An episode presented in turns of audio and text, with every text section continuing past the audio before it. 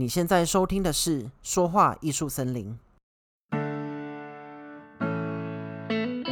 Hello，欢迎你来到《说话艺术森林》，我是节目主持人山姆，很高兴可以见到你。说话艺术森林是一个专注于说话沟通、人际关系还有生活经营的音频节目。我们相信，好的说话技巧可以帮助你建立有效的人际关系，有效的人际关系则可以帮助你经营更丰富的生活。现在，跟着我们一起说对话，找对人，做好事吧。Hello，很高兴在第二季的一开始还可以再见到你，非常感谢你愿意从第一季草创时期陪着我们一路走到第二季。从这一集开始，我们也希望用更多有趣的生活故事，还有经验，跟你分享更多提升说话技巧，还有经营人际关系的 tips。当然，如果你有这方面的问题，希望我们提出来聊一聊，或和你一起想想解决办法的话，都很欢迎你在留言板告诉我们。或者，如果你害羞的话，也可以透过 email 私讯告诉我们哦。第二季的一开头呢，我想跳脱嘴巴的沟通模式，先把战场转移到文字这个领域上面。不知道你是不是跟我一样，曾经有这个问题？当我们用 Line、WhatsApp，甚至是 email 告知事情或者讨论事情的时候，常常让对方一头雾水，不知道我们的重点是什么，或完全不知道我们在讲什么，甚至让对方错以为我们在生气。这是很尴尬的状况，尤其是对方误会我们的情绪，还要不断解释，还有道歉的时候。可是其实我自己也万万没有想到，不只是我，连我身边的朋友也常常会有这样的困扰。可是偏偏文字沟通却是我们在这个科技发达、人手一机的时代之下，必须非常重视的一个技能。你想想看。当你出了社会，面对主管或者客户的讯息，或者雪片一般的 email 的时候，如果你的文字讯息没有任何重点，看不懂，或者让人觉得你的态度很差，这绝对会影响到别人对你的评价。所以呢，今天我们就来聊聊，当我们不太擅长用文字讯息跟别人沟通的时候，有哪些方式可以帮助我们练习，让我们的讯息更完整、更容易明白，也同时掌握住对方的情绪。那么，如果你需要文字稿搭配着一起看的话，请你在网址列输入 s a m i n f o r e s t 点 c o m 斜线文字沟通斜线到我的官网阅读哦。在我们开始之前呢，我想先请你点开你习惯用的 Podcast 平台，请你检查一下你是不是已经订阅我们了呢？如果还没有的话，请你现在先按一下暂停，花三秒的时间帮我按下订阅以及五星评价，你就可以在每周节目更新的时候第一手接到我们最新的节目哦。OK，谢谢你的订阅，还有你的评价，也欢迎你回来。就像刚才我们说的，如果你不擅长文字沟通，你也许会在你的生活或者在你的职场生涯当中发生一些被误会、被误解。或者讲到来根本就有沟没有通的烂事。我曾经跟朋友在聊这件事情的时候，我们就有提到，明明我们平常用的 Line、Messenger 或者 WhatsApp 之类的通讯软体，明明都有通话这个功能啊，为什么不要善用这个功能呢？反正用这个功能讲电话也不用钱，不是吗？对当时的我来说，这是一个非常的好的问题。所以一开始的时候，我也是倾向有事情就直接用通话讲清楚的人。可是，直到后来开始有一些职场经验之后，我才开始明白为什么大家还是很依赖文字来做沟通。这个关键呢，在于你必须得留下证据。什么意思呢？其实，不管你今天在学校社团做报告的小组，或者在职场当中，一定会有一些很关键、很重要的重点资讯。基于责任的问题，这是大家必须知道的之外，也是大家必须谨守的。比如说，如果你今天办了一场活动，好了，每个人必须在正确的时间跟地点就位时，时间跟地点就是你必须谨守的重点资讯。如果你今天接了一个新的 case，可能就会出现完成期限、报价、付款时间这些重要资讯。这些重要资讯都有一个共同点，那就是单一。一个活动的时间，工作人员九点就位就是九点就位，总不会有那种九点到十二点之间，看你自己什么时候爱就位就就位吧这种事情吧。如果你接到了一个 case，谈妥的报价会是一千元、三千元，总不会是一千到三千元这种数字吧？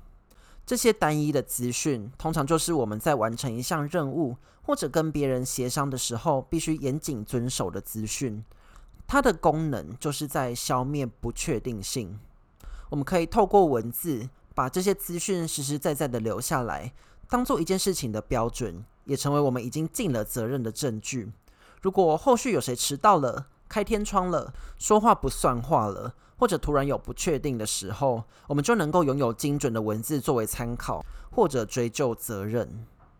这就是为什么我们即使能够透过软体用讲的，大家还是不会放弃文字讯息的关系。可是你千万要记得哦，留下文字很重要，但重点是你要留下精准的资讯，才算是尽了自己的责任，并且帮自己留下证据哦。这个时候问题就来啦，我相信你一定有遇过某些人传了长篇大论的讯息来，却不知道他到底在讲什么东西，或者反过来，你可能也会被朋友或者主管反问。哎，你到底想表达什么，对吧？我自己就曾经遇过这样的问题。我以为我已经很清楚地告诉大家九点集合，九点半活动开始了，却还是收到一堆私讯问我，所以活动到底是九点还是九点半开始啊？这样的问题，甚至啊，有的时候很赶时间，回复讯息的时候就只用短短几个字结束，就会被朋友反问：哎，你是不是在生气呀？哦，我每次听到这句话，我都觉得很无奈，因为我就真的只是在赶时间这样而已啊。所以，为了避免文字讯息不够清楚而引起的误会，后来我开始调整使用文字沟通的方式，可以让我的文字讯息更完整，而且容易明白，也同时能够掌握正确的情绪。那以下我就想要跟你分享几个我在调整文字讯息的时候使用的方式。第一个，掌握五 W E H。五 W E H 包含了关于人的 Who，关于时间的 When，关于选择的 Which，关于事情的 What，关于原因的 Why，还有关于怎么做的 How。这是在写作的时候常常把握的原则，但也是在文字沟通的时候能够使用的一套公式。因为它的目的就只有一个，让资讯在最短的篇幅里面做到最完整的表达。可是要记得哦，这个公式其实是最基本的，也就是当你全部用上的时候，有的时候会显得有一点冗言赘字的感觉。比方说，如果你只是跟朋友约吃饭，或者提醒一些小事情的时候，就会出现这样的问题。可是如果你还掌握不住文字沟通，或者你今天要讲的是件重要的事情的时候，谨守这个公式是最保险的，因为它已经帮你涵盖了一件事情的所有面向。即便有些冗长，还有官方吧，可是，在布达资讯的时候，如果能够竭尽所能的完整，就很难再让人对你感到质疑，或者让对方在阅读讯息的时候感到很困惑。第二个，将资讯条列化。当你能够清楚的透过五 W E H 来用文字表达完整事件之后，接下来你可以练习怎么让对方更容易理解你的讯息。最简单的方式就是将你的资讯条列化。如果只是单纯的运用五 W E H，你的讯息可能会变成：明天下午三点在台北车站一楼麦当劳前集合，记得带好你们的悠游卡、手机、食物、野餐垫，还有一百元。这种整串的句子啊，即便资讯是完整的，可是，在阅读上的时候既费时又费力。因此，你可以选择用跳下一行的方式来将所有资讯进行有效的分类。条列化之后，你的讯息就会变成第一行地点冒号台北车站一楼麦当劳前。好，然后我们再跳下一行。第二行的话就是时间冒号三点，再跳下一行。下一行就是携带物品冒号悠游卡、手机、食物、野餐垫一百元。这样的条列化方式，不止讯息完整，也能让不小心忘记的人或者不确定的人，在回头看讯息的时候，更容易接收到你的资讯，也可以避开繁复的句子，造成语义上不必要的误会。第三个，适当使用语助词还有表情符号。语助词跟表情符号的使用，你必须得依照当下的情况，才有办法知道该如何拿捏。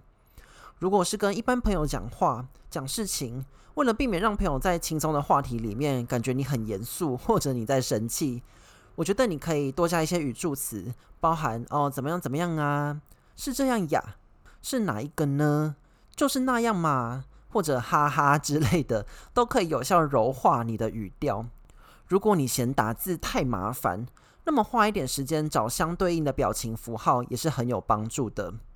可是，如果你今天是在职场里面跟主管、老板或者同事在讲公事，或者其他比较严肃的事情的时候，就要避免过度使用语助词跟表情符号。柔化语调的方法，我觉得可以用礼貌作为标准来应答。比方说，问事情的时候，你可以说：“请问怎么样？怎么样？怎么样吗？”问号。事情讲完之后，你可以用“了解”惊叹号。谢谢惊叹号当做结尾，也可以有效减缓句子的情绪。第四个，贯彻你的文字风格。如果你的朋友是一个很温柔、很有气质的人，有一天突然疯起来，翻桌大骂《三字经》的话，你一定会傻眼，对吧？文字的风格也是一样，就像我平时的文字风格比较嘻嘻哈哈，也习惯用表情符号来代表我当下的情绪。所以有一天，当我突然只传短句，像是什么哦是。对，这样对吗？问号，不是吧？问号，就很容易让人误会。诶，我是不是生气了？原因就出在啊，文字风格的反差实在是太大了。所以，如果你不喜欢打字，习惯传短句的话，那就贯彻你精简利落的文字风格。如果你平常就是个很开朗啊，很喜欢拉赛的人，那么多用语助词跟表情符号，绝对能避免衍生出不必要的误会。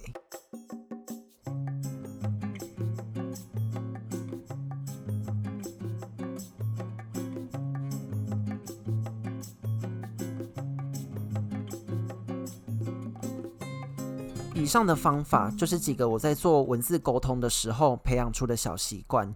这些方式对我来说，不止很有效地避免语义不清的情况，也同时能够适时表达自己的情绪，避开那些被接受讯息的人误会的情况。谢谢你今天的收听。不知道你在文字沟通这件事情上面，是不是有找到哪些你可以试试看的方式，让你的沟通更顺畅、更清楚呢？希望你可以在留言板留下你的心得感想。如果你有更棒的方法，也欢迎你分享给大家。记得除了花一点时间想想看之外，也一定要实际的在生活中运用，才有可能知道自己的盲点，然后去突破它哦。最后，你订阅并且按五星评价了吗？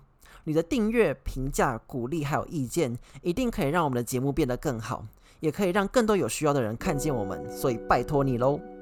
下礼拜天晚上九点，欢迎你再回到说话艺术森林里走走，希望能再见到你喽，拜拜。